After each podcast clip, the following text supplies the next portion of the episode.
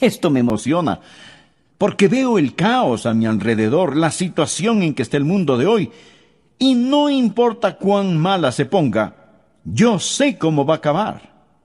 Y en lugar de quejarnos, ah, ¿en qué va a terminar todo este mundo? Los creyentes podemos decir, Gloria a Dios, miren quién regresará al mundo. Cordiales saludos, apreciados amigos. Les invito a abrir sus Biblias en Segunda de Pedro capítulo 3. La retórica política de nuestros días es sobre algo llamado un nuevo régimen mundial.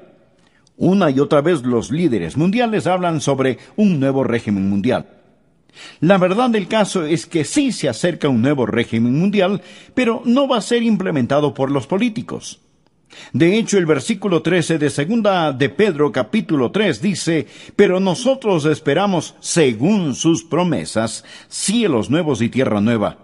No solo un nuevo régimen mundial, sino que el mismo cielo va a ser nuevo. El nuevo régimen mundial está por venir, pero no como algunos piensan. Porque lo que este mundo llama un nuevo régimen mundial es solo una reestructuración del viejo desorden. Alguien dijo sabiamente, no se puede hacer buenos huevos revueltos con huevos podridos. El nuevo régimen mundial va a ocurrir cuando el Señor Jesucristo regrese con poder y gloria para recibir a los suyos y para juzgar a los que le rechazaron. Recuerde que Segunda de Pedro habla del cristianismo auténtico, lo verdadero, no lo falsificado. Y cuando Pedro habla sobre el cristianismo auténtico, él está advirtiendo acerca de los apóstatas. En este tercer capítulo, primero tenemos un argumento contra la segunda venida del Señor Jesucristo por parte de los apóstatas. Y luego tenemos la afirmación y confirmación apostólica de la segunda venida del Señor Jesús. Esto me emociona, porque veo el caos a mi alrededor, la situación en que está el mundo de hoy, y no importa cuán mala se ponga, yo sé cómo va a acabar. Y en lugar de quejarnos, ah, ¿en qué va a terminar todo este mundo? Los creyentes podemos decir, Gloria a Dios, miren quién regresará al mundo. La piedra angular de nuestra fe es la deidad de Cristo, y la esperanza de nuestra fe es que Jesucristo, quien vino a morir en nuestro lugar, regresará a gobernar y reinar con poder y gran gloria. Así que el mensaje de hoy tiene dos puntos. El primer punto es la denegación escarnecedora de su venida. El segundo punto, la declaración escrita de su venida. Leamos juntos segunda de Pedro capítulo 3, empezando en el versículo 1. Dice, Amados, esta es la segunda carta que os escribo y en ambas despierto con exhortación vuestro limpio entendimiento, para que tengáis memoria de las palabras que antes han sido dichas por los santos profetas, y del mandamiento del Señor y Salvador dado por vuestros apóstoles, sabiendo primero esto, que en los postreros días vendrán burladores, andando según sus propias concupiscencias y diciendo, preste atención aquí, diciendo, ¿Dónde está la promesa de su advenimiento? Porque desde el día en que los padres durmieron, todas las cosas permanecen así como desde el principio de la creación. Y Pedro dice, estos ignoran voluntariamente que en el tiempo antiguo fueron hechos por la palabra de Dios los cielos y también la tierra, que proviene del agua y por el agua subsiste, por lo cual el mundo de entonces pereció anegado en agua. Lo que tenemos aquí son tres reacciones apóstatas a la segunda venida de Jesucristo. La primera reacción es una reacción emocional. La segunda reacción es una reacción intelectual y la tercera reacción es una reacción voluntaria. Es decir, las emociones, la mente y la voluntad se rebelan contra la segunda venida del Señor Jesucristo. Satanás odia la idea de la segunda venida de Jesucristo porque cuando ocurra, él será sentenciado. El reino del terror de Satanás se vendrá abajo. Será cuando los santos seremos honrados, glorificados y bendecidos. Por ello, el diablo ha apuntado toda la artillería del infierno contra la idea de la segunda venida del Señor. El primer punto es la denegación escarnecedora o burla de su venida. La primera reacción es una reacción emocional. Dice la palabra, en los postreros días vendrán burladores. Es un argumento emocional. Existen aquellos que simplemente se reirán y se burlarán de la segunda venida. La burla no es sustituto para la verdad. Pero cuando un hombre está perdiendo un argumento, muchas veces opta por utilizar la burla, la ridiculización y el sarcasmo. Los verdaderos creyentes siempre han sabido que cuando defienden la verdad se exponen a la burla y el ridículo. El siervo no es mayor que su Señor. Marcos 5, versículo 40. Y se burlaron de él. ¿De quién? Del Señor Jesús. Lucas capítulo 22 y versículo 63 habla de cuando Jesucristo iba rumbo a la cruz. Dice, y los hombres que custodiaban a Jesús se burlaban de él y le golpeaban. Se los puede imaginar muertos de risa, apuntando su dedo al Señor. Se burlaron y golpearon al Hijo de Dios. Si se ríen de usted por creer en Cristo y en su segunda venida, recuerde que está en muy buena compañía. El arsenal diabólico para impedir que usted ame, conozca y sirva a Dios es la ridiculización y la burla. En los postreros días vendrán burladores andando según sus propias concupiscencias. ¿Por qué se ponen tan emocionales estas personas acerca de la segunda venida de Jesucristo? ¿Por qué la odian? Porque viven en pecado. Ellos están viviendo en pecado. Muéstreme un burlador y le mostraré un pecador. Los burladores van tras sus propias lujurias, deseos. Muéstreme un hombre que ridiculiza la segunda venida de Jesucristo, el juicio, y yo le mostraré un hombre que tiene las iniciales del diablo talladas sobre su corazón. Muéstreme una mujer que se burla de las cosas santas, y le mostraré a una mujer cubierta con las asquerosas huellas digitales del pecado. En los postreros días vendrán burladores, andando según sus propias concupiscencias. Esta es la reacción emocional contra el Señor Jesucristo. Pero la Biblia enseña en Proverbios que Dios también se va a reír. Proverbios 1, empezando en el versículo 24, dice, Por cuanto llamé, Dios le está hablando a usted ahora. Por cuanto llamé y no quisisteis oír, extendí mi mano y no hubo quien atendiese, sino que desechasteis todo consejo mío y mi reprensión no quisisteis. Ahora escuche.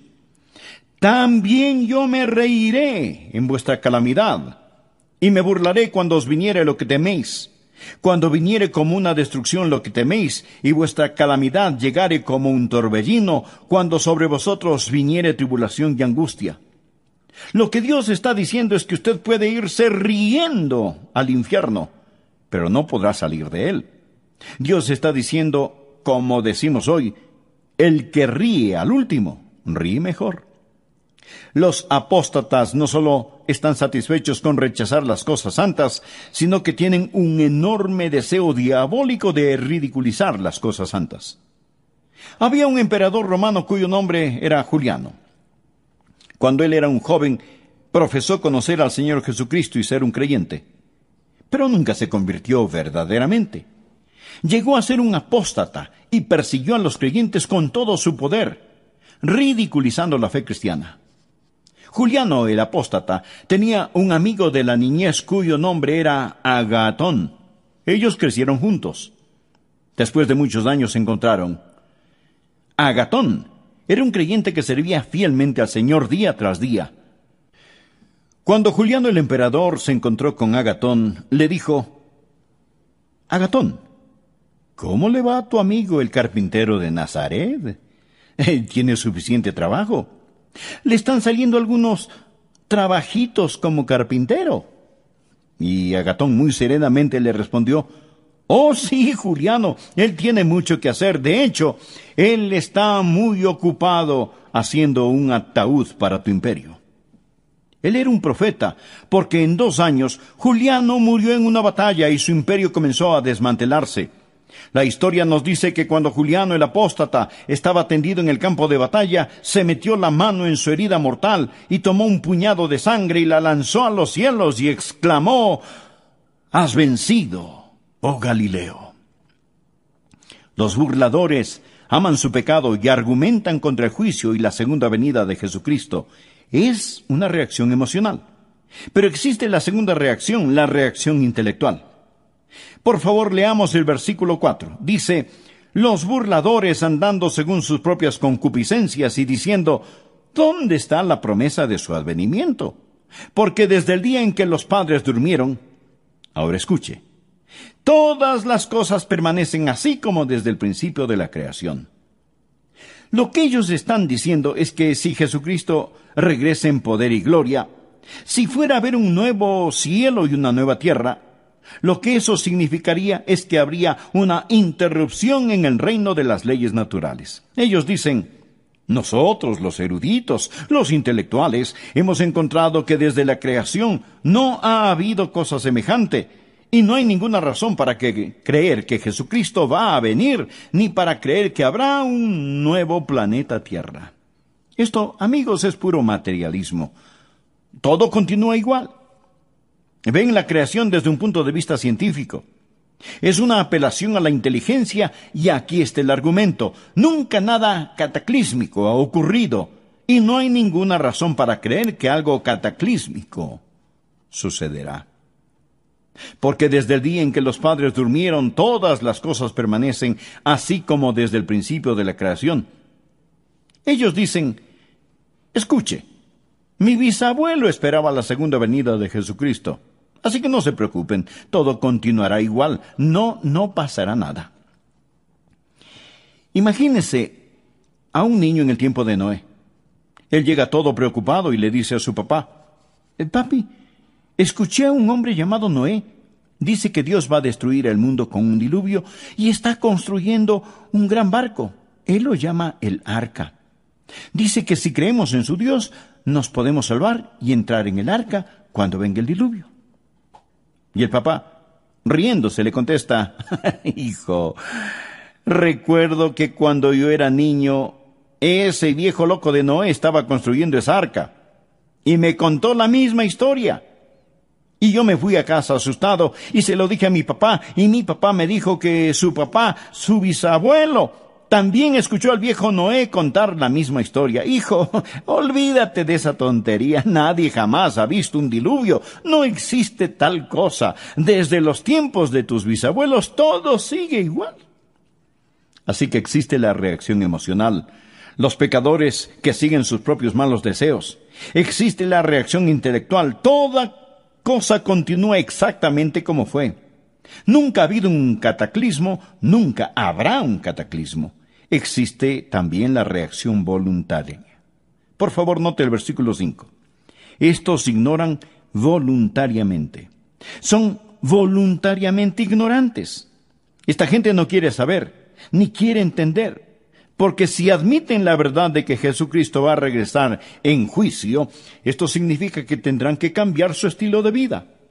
Piensan que si de algún modo cierran sus mentes, y sus corazones a esta verdad, todo estará bien.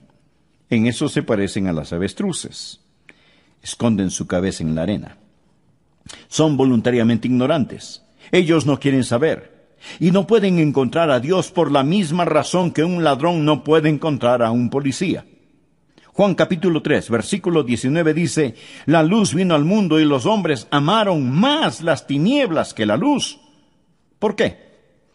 porque sus obras eran malas. Mi amigo, el mundo está lleno de ellos. Usted habla con las personas sobre ponerse en paz con Dios, les habla sobre la segunda venida de Jesucristo y lo cortan, lo paran, no quieren oír, no quieren saber. El problema no está en sus mentes, el problema está en sus corazones. Romanos capítulo 1 habla de ellos que detienen con injusticia la verdad, son voluntariamente ignorantes, y su reacción emocional, intelectual y voluntaria sirve para negar esa gran verdad, la gloriosa verdad bíblica de la segunda venida del Señor Jesucristo. El segundo punto, la declaración escrita de su venida. Ya escuchamos a los apóstatas con su denegación escarnecedora. Ahora escuchemos a los apóstoles con su declaración escrita. Simón Pedro da tres respuestas apostólicas a los argumentos o reacciones apóstatas para reafirmar la segunda venida de Jesucristo. La primera es su memorable promesa, su memorable promesa. Leamos el versículo 1.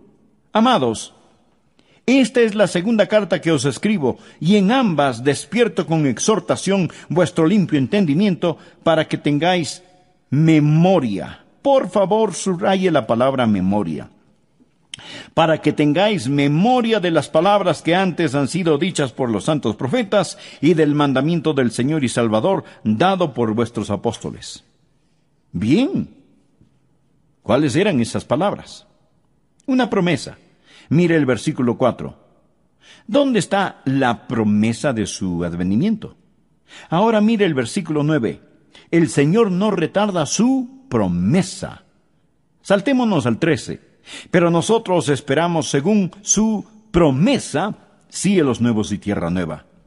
Lo que está diciendo el apóstol es que Él nos hizo una memorable promesa y Él vendrá otra vez. Los profetas y los apóstoles nos dicen que recordemos lo que Dios ha dicho. Sabemos la importancia del nuevo nacimiento. Mas ¿sabía que el Nuevo Testamento solo lo menciona nueve veces? La maravillosa doctrina del bautismo se menciona solo veinte veces en el Nuevo Testamento. El arrepentimiento solo setenta veces en el Nuevo Testamento. Pero el Nuevo Testamento habla sin tocar el Antiguo Testamento habla 380 veces en términos gráficamente claros de la segunda venida de Jesucristo. Esa es la razón por la que Pedro dijo, tengáis memoria de las palabras que antes han sido dichas por los santos profetas y por vuestros apóstoles. Si usted agrega a los profetas lo que los apóstoles dicen, un versículo de cada veinticinco en la Biblia habla de la segunda venida de Jesucristo. Dios no puede mentir. Dios lo ha prometido. Por ello, el recordatorio apostólico es su memorable promesa. Recuerde, téngalo presente. El Dios que no puede mentir lo ha prometido. Segundo, Pedro nos recuerda de su magno poder. Recuerda lo que ellos dicen. Los apóstatas dicen, todo continúa igual. No hay ninguna interrupción en el reino de las leyes naturales. Pedro les responde, Ustedes son ignorantes por su propia voluntad de dos cosas. La primera aparece en el versículo 5. Estos ignoran voluntariamente que en el tiempo antiguo fueron hechos por la palabra de Dios los cielos y también la tierra, que proviene del agua y por el agua subsiste, por lo cual el mundo de entonces pereció anegado en agua. Ahora Pedro les dice, mire señor escéptico, mire señor apóstata, Usted dice que nunca nada cataclísmico ha ocurrido. ¿Y qué de la creación? Dios habló y fue hecho.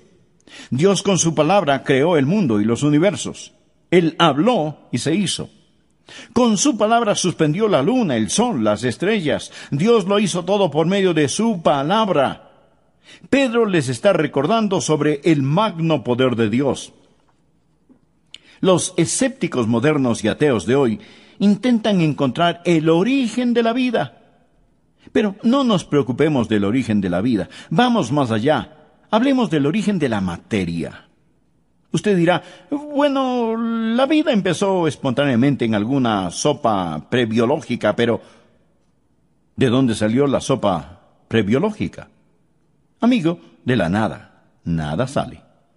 Por medio de la palabra de Dios todo fue creado. Dios con su palabra ordenó la creación, pero también ordenó un cataclismo. Verso 5. Estos ignoran voluntariamente. Primero, habló para la creación. Que en el tiempo antiguo fueron hechos por la palabra de Dios los cielos y también la tierra que proviene del agua y por el agua subsiste. La segunda vez habló para describir el cataclismo. Por lo cual el mundo de entonces pereció anegado en agua. La palabra anegado o inundado es de donde tomamos cataclismo. En el griego suena como cataclismo. Dios con su magno poder hizo la creación y con su magno poder lo sacó del cataclismo. Pedro dice, no digan que Dios no puede cambiar la historia, que todo siempre sigue igual. Enfrenten los hechos. Y si tratan de explicar la creación sin un creador, son voluntariamente ignorantes, simplemente ignorantes.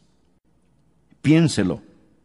Es completa estupidez pensar que de la nada todo salió.